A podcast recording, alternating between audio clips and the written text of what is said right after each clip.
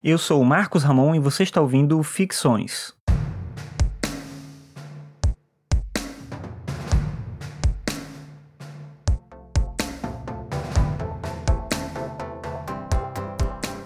Antes de entrar no tema de hoje, eu quero só lembrar você de acessar o meu site no marcosramon.net barra apoie e ver lá as maneiras como você pode ajudar o podcast a continuar existindo.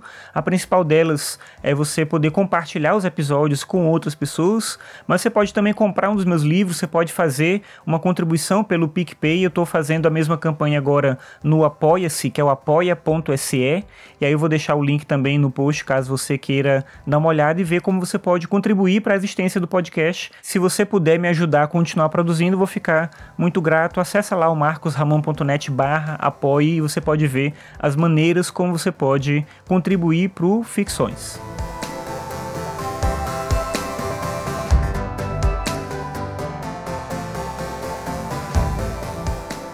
Uma estranha vantagem que os outros animais possuem em relação aos seres humanos é o fato de que eles vivem eternamente no presente. Um camelo, um gato ou uma ovelha, eles não se preocupam com o que aconteceu, com o que deixaram de fazer ou com o que poderiam ter realizado.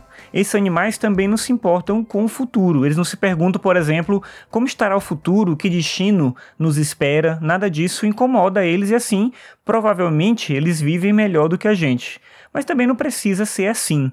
Se a gente entender, como pensavam muitos filósofos helenistas, que o essencial está no presente, no momento que vivemos e não no desejo que nos ataca ou no futuro que nos angustia, certamente nós poderemos dormir melhor. Por parecer que estamos nos igualando aos outros animais, é possível que muitas pessoas tenham resistência a essa ideia.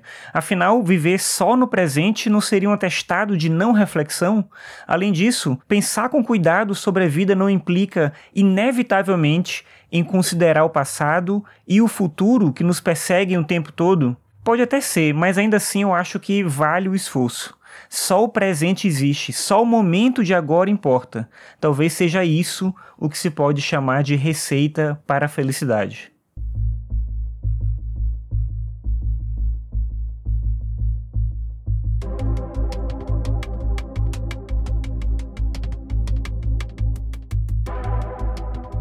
Obrigado por ouvir mais esse episódio. Lembrando que você pode acessar o podcast no meu site, que é o marcosramon.net barra ficções.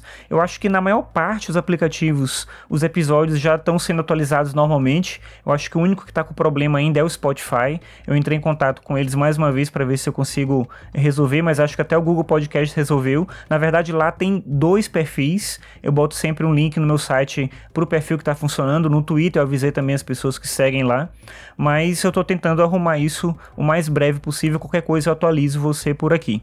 Mas é isso, obrigado pela sua audiência e até a próxima.